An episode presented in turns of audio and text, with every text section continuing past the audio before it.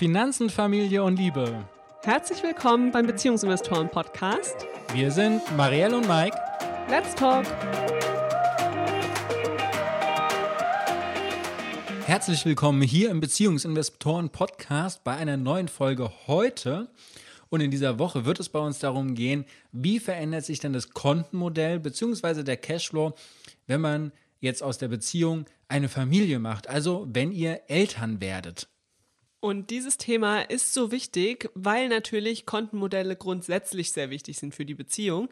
Aber wenn dann ein Kind dazukommt, dann hat man ja nicht nur noch Verantwortung füreinander, sondern eben noch für eine weitere Person. Und wir haben es ja schon in ganz, ganz vielen Beziehungsinvestoren-Podcast-Folgen gelernt, dass Geld einfach jeden Meilenstein einer Beziehung beeinflusst. Ja, so eben auch das Elternwerden. Bevor wir jetzt in die Folge wirklich starten, Marielle, sag doch nochmal, wir haben am Donnerstag 19.30 Uhr was ganz Besonderes vor, denn wir treffen uns mit Dani, der Geldfrau, und Margarete alias Fortunalista live auf Instagram. Was machen wir denn da? Ja, wie du gerade schon gesagt hast, wir machen ein Live, aber ein bisschen anders. Eine Art Panel haben wir vor. Das heißt, wir haben uns einige Fragen für die beiden überlegt und werden sie mal interviewen, was sie denn so zu Kontenmodellen sagen in der Beziehung, aber vor allem auch fürs Elternsein in verschiedensten Lebenssituationen. Und da sind wir schon sehr gespannt, was die beiden so zu erzählen haben. Und es wird neben den beiden hoffentlich noch einen weiteren Gast geben. Und dieser Panel-Gast könntest du sein.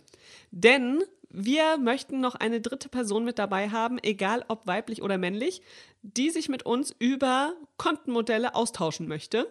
Und da wollen wir jetzt mal jemanden haben aus dem wahren Leben, der gerade in dieser Situation steckt, vielleicht äh, kurz vor dem Elternwerden. Ja, wir wollen eure Meinungen haben. Also wenn ihr Lust habt, im Panel mit dabei zu sein, mit Dani, mit Margarete und mit uns, dann schreibt uns einfach an info at beziehungs-investoren.de oder auf Instagram direkt. Einzige Voraussetzung ist ein Instagram-Account. Ja, und natürlich den Mut, die Kamera anzumachen und dort mit im Panel zu sitzen. Genau. Und die eigene Meinung zu teilen. So, jetzt steigen wir aber mal ein in unsere Folge. Mhm. Wir sprechen jetzt darüber, wie sich denn das Kontenmodell so verändert. Aber bevor wir über die Veränderung sprechen, sollten wir vielleicht nochmal erklären, was es mit dem Cashflow und Kontenmodell und so weiter grundsätzlich so auf sich hat, was es da so für Unterschiede gibt. Ja, fangen wir mal bei dem Cashflow an, weil das ist etwas, was jede Person organisieren und managen muss. Unabhängig davon, äh, ob du jetzt in der Beziehung bist oder nicht, ist dieses Thema erstmal relevant, weil es kommt Geld auf dein Konto oder in dein Leben rein. Typischerweise ist es erstmal ein Gehalt oder irgendwelche Zuwendungen, wenn du jetzt zum Beispiel noch unter 18 wärst, meinetwegen Taschengeld, auch das wäre ja ein Cashflow, der zu dir kommt, also Geld, das zu dir fließt. Und dann gibt es auch Geld, was weg von dir fließt, also deine Ausgaben. Und die sind ja auch unterschiedlich gestaltet. Das heißt, es können Miete sein, Essen sein, es können öffentliche Verkehrsmittel sein, es kann Auto sein, also ganz unterschiedlich. Und jetzt geht es darum bei einem Kontenmodell, wo kommt denn das Geld bei mir an? Auf welchem Konto? Wo fließt es bei mir hin auf welches weiteres Konto? Und von welchem Konto wird dann für was Geld ausgegeben? Warum geht denn nicht einfach alles auf einem Konto ein und geht von demselben wieder raus? Das verstehe ich nicht. Auf welche Konten bei mir soll das denn jetzt hin und her fließen? Erklär mir das. Naja, also vielleicht kennst du das schon. Wir alle haben Konten und Töpfe bei uns im Kopf. Da haben wir auch mal eine Folge zu gemacht, da erkläre ich das auch etwas ausführlicher. Den kannst du ja vielleicht in die Shownotes packen. Ganz äh, simpel gesagt ist es so, dass wir für eine bestimmte Situation, für eine bestimmte Sache, die wir kaufen wollen, einen bestimmten Betrag in unserem Kopf haben. Also zum Beispiel, wenn ich eine Kugel Eis kaufen will, dann ist der Betrag irgendwas zwischen 1 Euro und 1,20 Euro und kostet die Kugel Eis 1,50 Euro, dann finde ich das Ganze teuer. Und wenn wir in Australien sind und die Kugel kostet 5 Dollar, dann ist mir das viel, viel zu teuer und dann werde ich auch kein Eis mehr kaufen. So. Und das ist natürlich alles sehr willkürlich und mit Regeln bedacht, die man überhaupt nicht mehr überblicken kann, weil das so kleinteilig ist. Und da ist es sinnvoll zu sagen, okay, ich habe vielleicht die drei, vier oder fünf Bereiche in meinem Leben, die sind mir wichtig, da möchte ich Geld drauf sparen oder da möchte ich Geld zur Verfügung haben. Und vor allem möchte ich wissen, wie viel Geld habe ich denn dafür zur Verfügung? Wie viel Geld habe ich denn, um mir ein neues Handy zu kaufen, neue Schuhe zu kaufen, wie viel Geld habe ich denn für meine Lebensmittel oder für meine Miete überhaupt zur Verfügung? Also du meinst, dass jetzt zum Beispiel ich, wenn ich ganz alleine wäre, ohne Familie, ohne irgendjemand anderes, neben meinem Girokonto, auf dem mein Geld eingeht, dann noch so ein paar weitere Konten haben sollte, zum Beispiel für Reisen, was mir ja sehr wichtig ist, und da lege ich dann was zurück. Oder für, ja, ich habe ja auch eine Immobilie, dass ich dafür was zurücklege auf ein anderes Konto, damit ganz klar ist, was ist für was da. Genau, ich würde es vielleicht noch mal simpler machen. Also wer jetzt äh, wirklich Single und alleine ist, würde ich sagen, man macht vier Konten, in Anführungsstrichen, vier Konten. Einmal das ganz normale Girokonto, da kommt das Geld drauf, da gehen die Haushaltsausgaben weg. Dann gibt es ein Rücklagenkonto für den Notgroschen. Das heißt, wenn irgendwas kaputt ist, wenn Arbeitslosigkeit oder Kurzarbeit oder sowas droht, dass da einfach Geld vorhanden ist. Dann gibt es ein Investitionskonto, was dann zum Beispiel bei dir jetzt die Immobilie wäre, was aber auch Aktien wäre. Und dann gibt es ein Spaßkonto. Von diesem Konto kann einfach alles bezahlt werden, worauf man jetzt gerade Lust hat. Das muss keinen großen Sinn erfüllen, sondern man hat einfach Lust drauf. Man will sich jetzt einen neuen Laptop kaufen, man möchte sich neue Nägel machen, man möchte, was weiß ich, in die nächste Stadt fahren und da eine Bartour machen, was momentan zwar nicht möglich ist, aber grundsätzlich, so, dann ist dieses Geld dafür einfach zur Verfügung und man muss nicht drüber nachdenken, ist das jetzt in Ordnung, kann ich mir das leisten, sondern man weiß, wenn das Konto leer ist, kann ich mir nicht leisten, wenn was drauf ist, bis zu dem Betrag kann ich mir leisten. Okay, verstanden. Das heißt, so kann ich meinen Cashflow mit dem richtigen Kontensystem organisieren. Ja? Jetzt verstehe ich es richtig, in der Beziehung wird es natürlich ein bisschen komplizierter, weil dann entscheidet man sich ja oftmals auch dafür, ein gemeinsames Konto ab irgendeinem Punkt zu haben. Wollen wir da direkt mal weiter einsteigen, wie das denn normalerweise so ist, bevor man ein Kind hat? Ja? Also, bevor man ein Kind hat, entscheiden sich ja ganz, ganz viele Paare dafür, entweder ein Zweikontenmodell zu haben das heißt, jeder hat sein eigenes Konto und man verteilt vielleicht die Ausgaben, also die gemeinsamen Ausgaben und sagt, okay, du übernimmst die Miete, ich zahle dafür die Lebensmittel. Ja, Zwei-Konten-Modell ist die eine Variante für Paare und die andere Variante ist das Drei-Konten-Modell. Da nehmen die meisten Paare am Anfang ja auch erstmal die Variante, dass es ein gemeinsames Haushaltskonto gibt, aber die Eingänge, also der einkommende Cashflow auf die einzelnen persönlichen Konten gehen, dann überweist jeder was aufs gemeinsame Konto für den Haushalt. Davon werden die gemeinsamen Ausgaben gedeckt und die individuellen Ausgaben weiterhin von den individuellen Konten. Das sind jetzt mal so die beiden Kontenmodelle, die in Beziehungen meistens vorhanden sind. Eins von beidem. Ja, Mike, hast du da noch was zu ergänzen oder möchtest du direkt mal erzählen, was dann passiert, wenn ein Kind dazukommt? Naja, wenn ein Kind dazukommt, dann gibt es schon vorhersehbare Gehaltsausfälle. Also nach der Geburt des Kindes muss jemand zu Hause bleiben. Das geht gar nicht anders, denn dieses äh, kleine Geschöpf, das kann auf keinen Fall zu Hause bleiben und es kann auch mit zwei Monaten noch nicht in irgendeine Betreuung gehen, sondern irgendjemand wird zu Hause bleiben und wird in Elternzeit gehen. Das ist ja auch von fast allen so gewünscht. Das heißt, die Einnahmen werden bei einem von beiden deutlich geringer, verstehe ich jetzt erstmal. Und gleichzeitig werden die Ausgaben ja auch höher, oder? die Einnahmen werden mindestens von einer Person niedriger. Bei uns ist es ja zum Beispiel so, dass sie von uns beiden niedriger werden. Aber worauf ich eigentlich hinaus will, ist, die Einnahmen werden ab sofort schwanken. Das heißt, man hat jetzt nicht mehr die Sache, dass man weiß, okay, Person A bekommt so und so viel Euro jeden Monat auf dem Konto und Person B kommt so und so viel äh, Euro auf dem Konto, sondern es wechselt sich ab, je nachdem, welches Elternzeitmodell man wählt und es wechselt sich natürlich auch noch ab, weil man auch nicht weiß, wie es geht nach der Elternzeit weiter, wie viele Stunden kann man wirklich arbeiten. Das heißt, hier kommt auf einmal eine Dynamik rein, es verändert sich einfach ganz viel und das ist jetzt wiederum beim Cashflow oder bei den äh, Konten, worauf äh, was gefüllt wird, eben zu berücksichtigen. Da spielt das eine große Rolle. Ja, okay. Also du hast jetzt erstmal die Einnahmenseite angeguckt, gell? Wie haben wir das denn gemacht? Oder was hat sich da bei uns verändert? Wir hatten ja vorher das Drei-Konten-Modell. Jeder hat sein Geld auf sein Konto bekommen und dann haben wir einen festen Betrag, der gleich hoch war, jeden Monat auf unser gemeinsames Haushaltskonto überwiesen. Was hat sich denn bei uns konkret verändert, als wir unseren Baby-Investor bekommen haben? Nur bei der Einnahmenseite. Wie haben wir das anders organisiert? Wir haben das genauso organisiert. Wir haben jetzt einige Zeit danach gesagt, es funktioniert nicht mehr so, es macht keinen Sinn mehr, weil zu viele Sachen einfach mittlerweile gleich sind. Also wir haben einfach festgestellt, dadurch, dass wir unser Haushaltsbuch führen, dass wir kaum noch eigene individuelle Ausgaben haben, sondern 95 Prozent der Ausgaben, die wir haben, in irgendeiner Form für die Familie da sind. Und dann haben wir gesagt, es passt einfach nicht mehr, dass auch die Geldeingänge auf die eigenen Konten gehen, weil wir den Großteil rüber überweisen. Deswegen sind wir hergegangen und haben gesagt, wir ändern jetzt den Eingang, der geht nämlich jetzt auf unser Gemeinschaftskonto. Da fließt alles Geld zusammen. Egal, ob das jetzt Dividenden sind, ob das Mieteinnahmen sind oder ob das eben unser Gehalt ist. Und würdest du das grundsätzlich empfehlen, wenn man ein Kind bekommt, dass man dann auch wirklich die Einnahmen auf ein gemeinsames Konto bekommt? Oder sagst du, das ist gar nicht so die Patentlösung? Also eine Patentlösung würde ich jetzt nicht bezeichnen.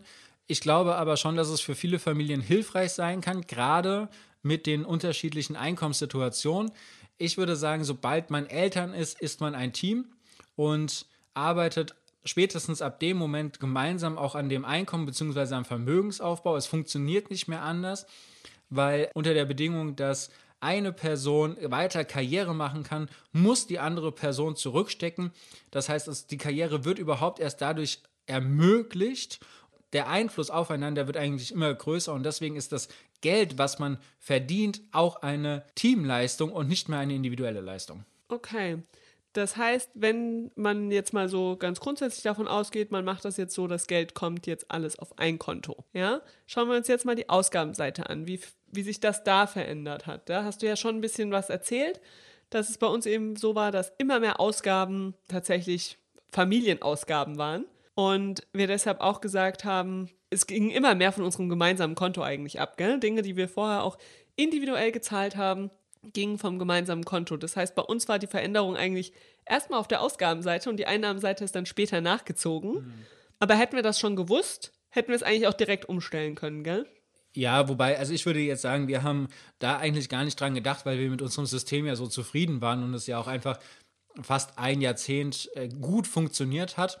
Und wir jetzt einfach nochmal festgestellt haben mit etwas Ruhe und mit einer Reflexion, dass wir es jetzt eben umstellen. Aber natürlich, die Ausgabenseite hat sich verändert. Ich finde, was sich aber mehr verändert hat, ist die Rücklagen und die Töpfe, die wir gebildet haben. Äh, und das auch tatsächlich schon nochmal einen Ticken, bevor wir Eltern geworden sind. Und zwar mit der Heirat, aber mit dem Wissen, wir wollen bald Eltern werden. Und da haben wir nämlich eine der größten Veränderungen durchgeführt. Und das hat etwas mit den Konten zu tun, die quasi dahinter stehen, also hinter den Einnahmen und den Ausgaben. Also mit den Rücklagentöpfen, über die wir gerade eben schon gesprochen haben. Ja, dann verrate ich doch mal, was die große Veränderung da war, oder? Ja? Und die große Veränderung war, dass wir es vorher eben so gemacht hatten, wir haben wirklich nur auf unser gemeinsames Konto die Ausgaben überwiesen. Ja, also es war am Monatsende war es auch leer. Und mit der Hochzeit haben wir dann gesagt, wir möchten auch gemeinsame Rücklagen bilden für die gemeinsame Zukunft und äh, haben da gesagt, da kommt kein fester Betrag drauf, sondern von jedem von uns 10% der Einkünfte des Monats. Das heißt, in einem Monat, in dem ich mehr eingenommen habe, weil ich vielleicht viele Dividenden bekommen habe oder eine Bonuszahlung oder so, habe ich auch mehr auf das gemeinsame Rücklagenkonto gezahlt. Und in einem Monat, wo du mehr hattest, weil du Weihnachtsgeld bekommen hast, was ich zum Beispiel nicht bekomme, dann ähm, hast du mehr eingezahlt. Der Hintergedanke dabei war tatsächlich, dass wir es fair gestalten wollten. Ja, wir haben vorher ja immer gesagt, jeder zahlt denselben Betrag auf das gemeinsame Haushaltskonto. Aber wir haben eben gesagt, diese Rücklagen, die sind ja viel, viel langfristiger. Die werden eben dann eigentlich gebraucht in Zeiten, in denen wir wahrscheinlich nicht mehr gleich verdienen, was dann mit der Elternzeit ja auch eingetreten ist. Und wir möchten aber trotzdem die Dinge, die wir von den Rücklagen kaufen, in einem ausgeglichenen Verhältnis kaufen und sagen, die gehören uns 50-50. Und deshalb haben wir uns dafür entschieden, dass jeder quasi das beiträgt, was er kann. Jeder 10% seiner Einkünfte. Wer mehr einnimmt, steuert mehr in die Rücklage bei, wer weniger einnimmt, weniger. Aber so ist sichergestellt, dass immer so ein Grundsockel quasi auf das gemeinsame Konto geht. Und dieses System haben wir inzwischen eigentlich noch weiter verfolgt, indem wir jetzt unsere gesamten Rücklagen nach Prozenten einfach aufteilen. Also wir haben jetzt die verschiedenen Töpfe, nicht nur noch einen Rücklagentopf, inzwischen haben wir verschiedenste Rücklagentöpfe, Immobilien, Aktien, persönliche Rücklage und eben auch den gemeinsamen Notgroschen. Dann haben wir quasi unsere gesamte Sparquote des Monats teilen wir nach Prozenten darauf auf. Da ist es total egal, wer von uns das Geld in die Beziehung mit reingebracht hat. Und das ist, glaube ich, ein ganz wichtiger Punkt oder eine ganz große Veränderung, wenn eben jetzt Kinder hinzukommen, dass sich das eben verändert und es sich lohnt, sich darüber Gedanken zu machen.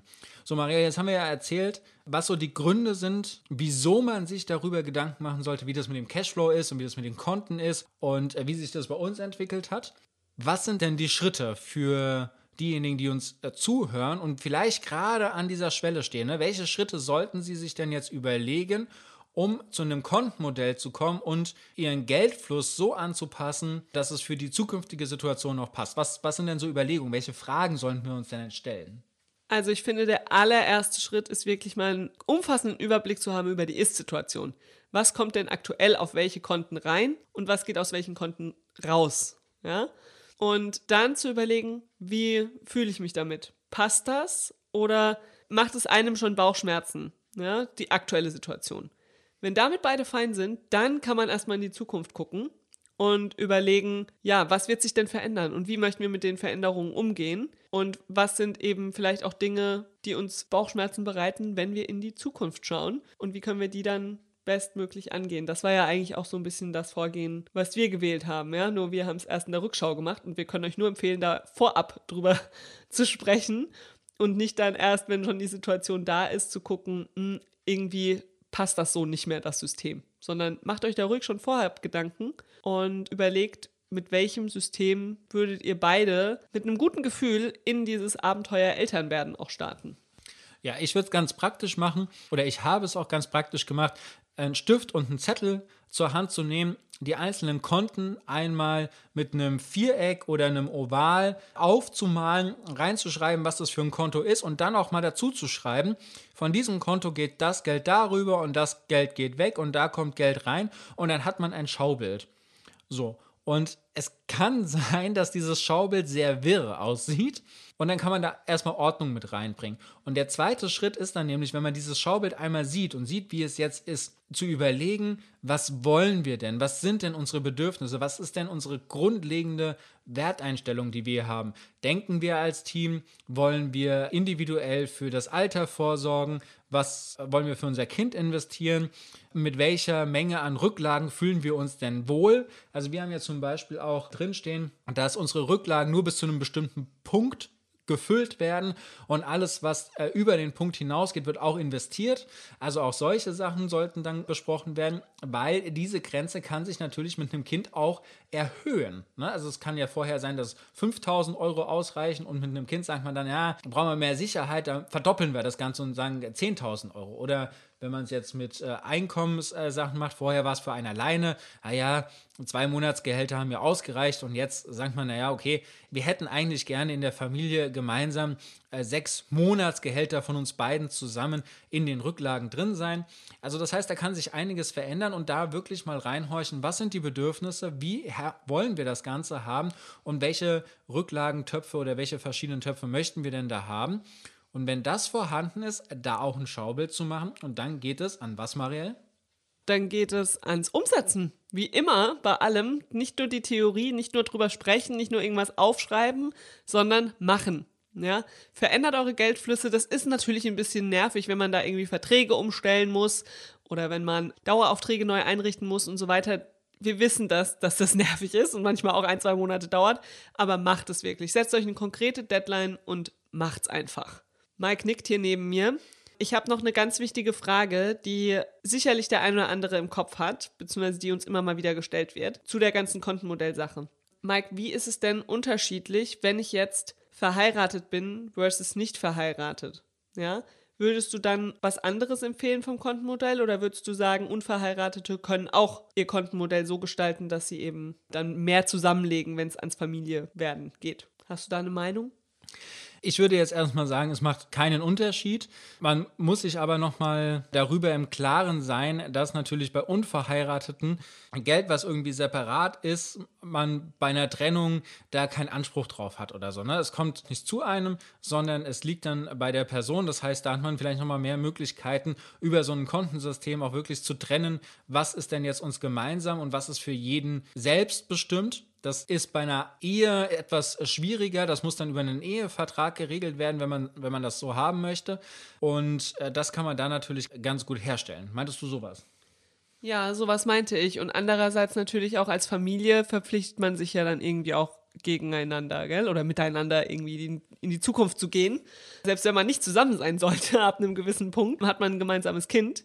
Ja, ich finde, da macht es einfach auch Sinn, egal ob man verheiratet ist oder nicht, mal darüber zu sprechen, wie wollen wir denn diese nächsten Jahre gemeinsam gestalten, weil die gemeinsamen Ausgaben fürs Kind bleiben ja einfach. Ja, da kommt auch direkt die nächste Frage ins Boot eigentlich. Wie sieht es denn mit einem Konto fürs Kind aus? Braucht in diesem ganzen Kontenmodell das Kind jetzt auch direkt ein eigenes Konto? Das kommt drauf an. Also möchte man für das eigene Kind investieren, dann sage ich ja, auf jeden Fall in einem Junior-Depot, sofern sich die Eltern, also beide Elternteile verstehen, dann in einem Junior-Depot und da ist natürlich auch ein Verrechnungskonto dabei. Also das heißt, da hat das Kind dann auch ein eigenes Konto direkt von Anfang an dabei. Wieso Junior Depot? Naja, weil das Geld dann einfach dem Kind gehört. Es gehört nicht mehr den Eltern. Das schützt schon noch mal ein bisschen den Vermögensaufbau des Kindes. Außerdem ich meine, da haben wir ja auch andere Folgen dazu. Geht es dann um Finanzbildung, um Dividenden, um äh, erklären, wie das alles funktioniert. Das ist ein anderes Thema. Vielleicht packst du da auch noch mal die ein oder andere Folge in die Shownotes rein. Ja, ich wollte auch hauptsächlich nochmal darauf hinausgehen, dass sich ja da noch ein paar mehr Konten dann in dem Gesamtfamilienkontenmodell mit dazu finden werden. Und dass es natürlich auch wichtig ist, wenn man nicht verheiratet ist, dass trotzdem im Zweifel beide das Sorgerecht haben und somit beide zustimmen müssen, überhaupt ein Konto für das Kind zu eröffnen. Aber da, wie du schon gesagt hast, werde ich noch mal ein paar Sachen in die Show Notes packen. Was ist für dich noch wichtig zum Thema Kontenmodell zum Abschluss? Ich wollte noch mal eine Sache mit anbringen. Und zwar, wenn man sich jetzt entscheiden würde, kein Gemeinschaftskonto einzurichten, sondern quasi individuelle Konten beizubehalten und man schiebt das immer der einen Person zu, damit die etwas bezahlen kann. Ne? Also du meinst jetzt das Zwei-Konten-Modell, was wir ganz am Anfang erwähnt haben. Genau, das Zwei-Konten-Modell und wir sagen jetzt einfach, du, Marielle, du bezahlst immer alle unsere Ausgaben und ich überweise dir dafür einen bestimmten Betrag im Monat. Dann ist das eine Schenkung und die ist natürlich begrenzt und die ist bei Unverheirateten niedriger als bei Verheirateten. Mit begrenzt meint Mike von den Steuerfreibeträgen, gell? Also natürlich darf man sich schenken, so viel man will, aber ab einer bestimmten Summe muss man einfach Schenkungssteuer zahlen. Ja, und das ist äh, bei Unverheirateten tatsächlich, ähm, ich habe die Zahlen nicht ganz im Kopf, es ist aber erheblich niedriger als bei Verheirateten. Das ist etwas, was man berücksichtigen sollte, wenn man in diesem Konten- und Cashflow sich darüber Gedanken machen sollte. Nicht, dass ab irgendeinem Punkt das Finanzamt um die Ecke kommt und sagt, hier, da hätten wir jetzt aber gerne auch unseren Teil davon ab, weil du jeden Monat 1500 Euro an deine Freundin oder an deinen Freund überweist und das ist eine Schenkung. Ja, und vor allem kann das dann halt auch echt zu Stress führen, wenn man irgendwann sich doch trennen sollte, ja. Und dann die eine Person die ganzen Verträge an der Backe hat, die sie aber vielleicht alleine gar nicht finanzieren kann. Ich finde eigentlich, in einer auf Dauer angelegten Beziehung braucht es irgendeine Art des gemeinsamen Kontos. Zumindest einen kleinsten gemeinsamen Nenner. Das ist meine ganz persönliche Meinung. Du nickst auch, also ich glaube, es ist auch deine. Sicherlich gibt es Beispiele von Paaren, bei denen das seit Jahrzehnten mit zwei Konten funktioniert. Aber ich glaube, für die Mehrheit der Paare ist ein Dreikontenmodell die einfachere Variante, ob Eltern oder nicht. Jetzt haben wir heute ganz viel über Konten und Cashflow gesprochen. Ich hoffe, euch hat diese Folge gefallen und ihr konntet etwas für euch mitnehmen. Ich bin gespannt, wenn du dich jetzt hinsetzt und dieses Schaubild machst, dann schicke uns doch mal ein Foto davon zu. Das würde uns echt freuen. Das wäre total interessant äh, zu sehen, wie du das machst. Und natürlich begrüßen wir immer, wenn du in die Umsetzung kommst, weil denn darum geht es hier. Zuhören ist leicht, umsetzen ist die Herausforderung, ist aber auch das, was deutlich mehr Spaß macht und mehr ja, Potenzial und Entwicklung in sich trägt.